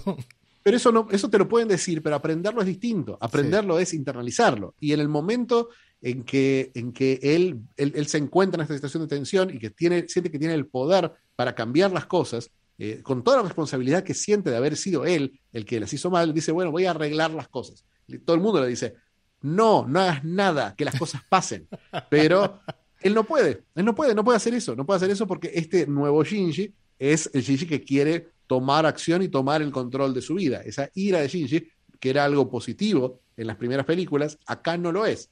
Acá es otro problema más. Entonces, aún con un cambio de circunstancias, sigue siendo un Shinji que no puede avanzar nunca, you not advance, hasta que no te loves un poquito. Entonces, eso es lo que pasa en esta última secuencia, que es espectacular la secuencia. Una vez más, una secuencia en la que vos decís, ¿dónde están parados? ¿Qué es esto? Eh, ¿qué, ¿Qué forma tiene donde estamos? no que abajo era arriba y que abajo veías la luna, porque empieza, empieza a salir como un tornillo gigante hecho de tierra que está dando vueltas y luego se cae cuando se acaba el, cuando cancelan el impacto otra vez. otra em, cosa, y otra cosa que tenemos ahí también, que está en las escenas, en las escenas de, de Gendo, es la cabeza gigante de Yui, en este caso, que es similar a la cabeza gigante de Yui que vemos, porque al final es Yui en, en End of Evangelion, no es Claro, claro, no es Rey. Podría parecer Rey su cara, pero esa era Yui. Claro, pero ya era Yui en ese momento. Entonces, esa, esa cabeza de Yui, eh, que después explota también, es e, e, es otra referencia visual a End of Evangelion. Claro. Esta- a esta sensación de La no más importa evidente. lo que hayas cambiado, todo vas a terminar igual. Y por eso todo termina casi en un cuarto impacto.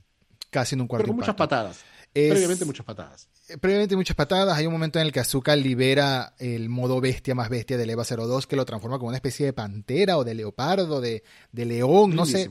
Pero era espectacular. El diseño fue espectacular y fue doloroso para Azuka, al igual que para nosotros los fans, ver al EVA 02 destruido, por más que sea para destruir el EVA de Rey. Eh, porque recordemos que aquí, durante toda esta película, no se están enfrentando a ángeles los de los, la nueva facción, que no es Nerf, la facción de Misato.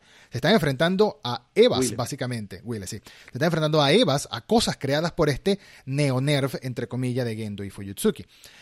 Termina muy bien la que película. Cele, que, que Cele también. Que es- Cele, por son, son como lo- los ángeles de producción en masa de, de, de Eva. De Claro, claro. No, aquí, aquí no vemos una. No vemos a esos monstruos en particular. Acá se llaman Némesis. Aquí se llaman Eh, Nemesis. los- Nemesis tipo A, sí. Nemesis tipo B y Nemesis tipo C. Ni tampoco vemos esa, esa diferencia de opinión que hay entre el plan de Cele y el plan de Gendo. Al final la tiene que haber porque por algo le están diciendo a Gendo mientras los apagan, jaja, yo gané, pero todavía no tenemos claro cuál es el plan de Gendo, más allá de lo básico que se me puede ocurrir, que es obtener el poder de hacer lo que sea, ¿no? Obtener el poder de, Alan, de Adam y Lilith, él. Pero sí me parece un final muy interesante en la película después de que pasan todas las batallas, el hecho de que se reúnen los tres otra vez. Fue muy lindo, sobre todo después de que... Después Igual de nos que, falta un momentito ahí, ¿no? Sí, pero Antes de la reunión. después de que Shinji, mientras bajaban al, al- al dogma central más profundo, eh, no quería estar con Rey. Le decía a, a Kaworu, yo no quiero estar con ella, esta no, esta no es Ayanami. O sea, le da rechazo completamente a esta nueva Rey. Una Rey que vemos que empieza a tomar decisiones por sí misma en un momento clave de las batallas, ¿no? Porque también vimos como una especie de despertar, no, no un despertar como un ángel, sino un despertar de conciencia de que soy, quién soy, qué estoy haciendo, etcétera, y por qué lo hago de, de esta nueva Ayanami Rey. Ayanami Rey 4, siendo más específico, que no nos lo dice la película, pero nos lo dice Internet. ¿Qué me faltaba por comentar antes de hablar del final y despedirnos?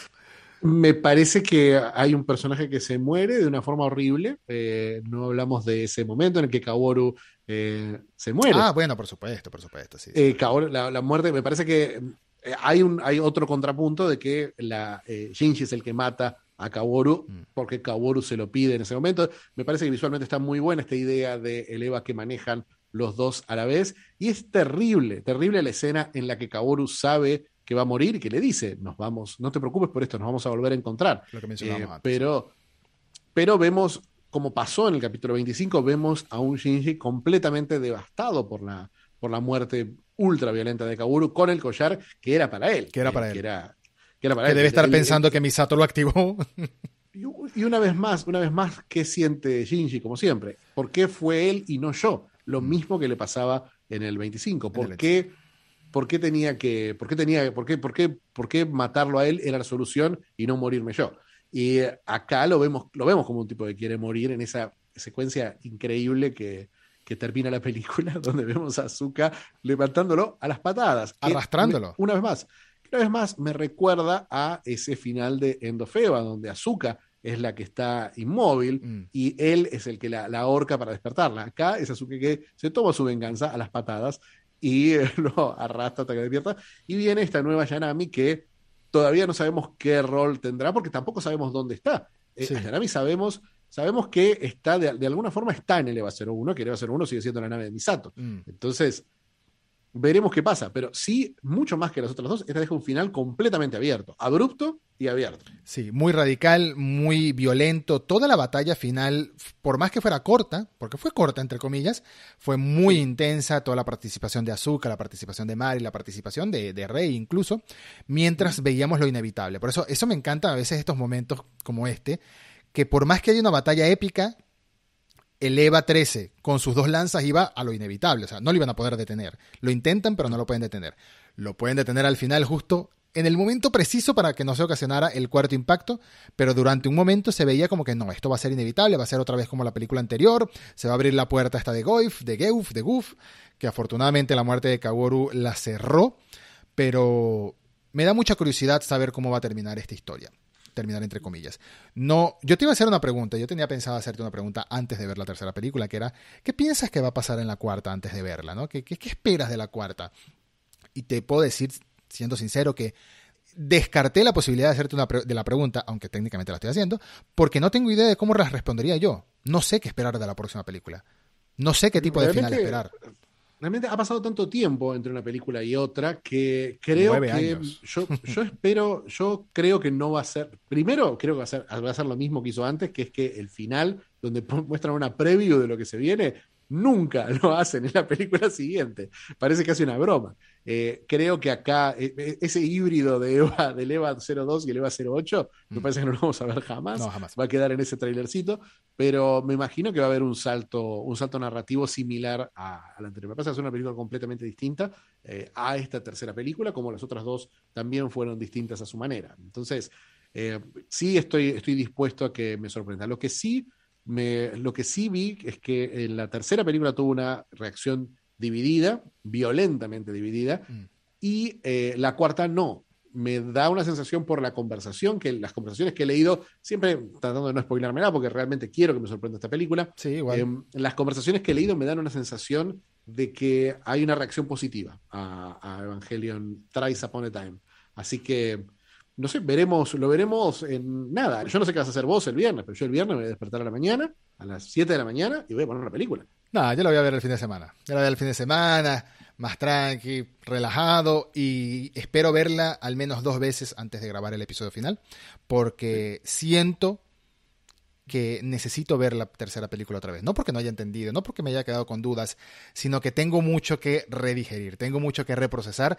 Me gustó mucho la película. Eso sí te digo, si, si puedo concluir este episodio de alguna manera es que me gustó muchísimo la 3, me sorprendió de principio a fin y nunca me spoileé esta película, lo cual fue buenísimo porque no sabía qué esperar y al mismo tiempo fue sorpresa tras sorpresa tras sorpresa. El episodio termina con una reflexión o con una crítica, una queja de Azuka bastante fuerte, pero con un poco de comedia, incluso con un poco de cinismo, que es que le dice a Shinji, nunca viniste a rescatarme, siempre estás pensando en ti mismo. Y ahorita Shinji está roto y ella lo tiene que arrastrar, tiene que preocuparse por él. Vamos a ver qué pasa en la cuarta película, vamos a ver, ya será el final de esta saga de este recorrido que estamos haciendo por Evangelion. Veremos después qué se nos ocurre hacer después otro especial con alguna otra obra grande. Pero mientras tanto, ha sido un placer este recorrido. Fichi, lo estoy pasando genial, me está encantando. Estoy viendo Evangelion con otros ojos, como siempre te lo he dicho, con más ojos, con ojos, con tantos ojos como Los Ángeles, posiblemente. Yo lo estoy pasando bárbaro y tengo muchas, muchas ganas de grabar ese capítulo final, así que mírala lo antes posible porque por mí grabemos el viernes a la noche. bueno, veremos cuándo, pero más pronto que tarde tendrán disponible ese último episodio sobre la cuarta película. Muchas gracias por acompañarnos. Recuerden que están, estamos en Twitter todo el día, así que cuando quieran comentarnos, discutir o en los comentarios de YouTube, bienvenidos sean. Hasta la próxima. Ahí estaremos, ahí discutiremos. Hasta luego.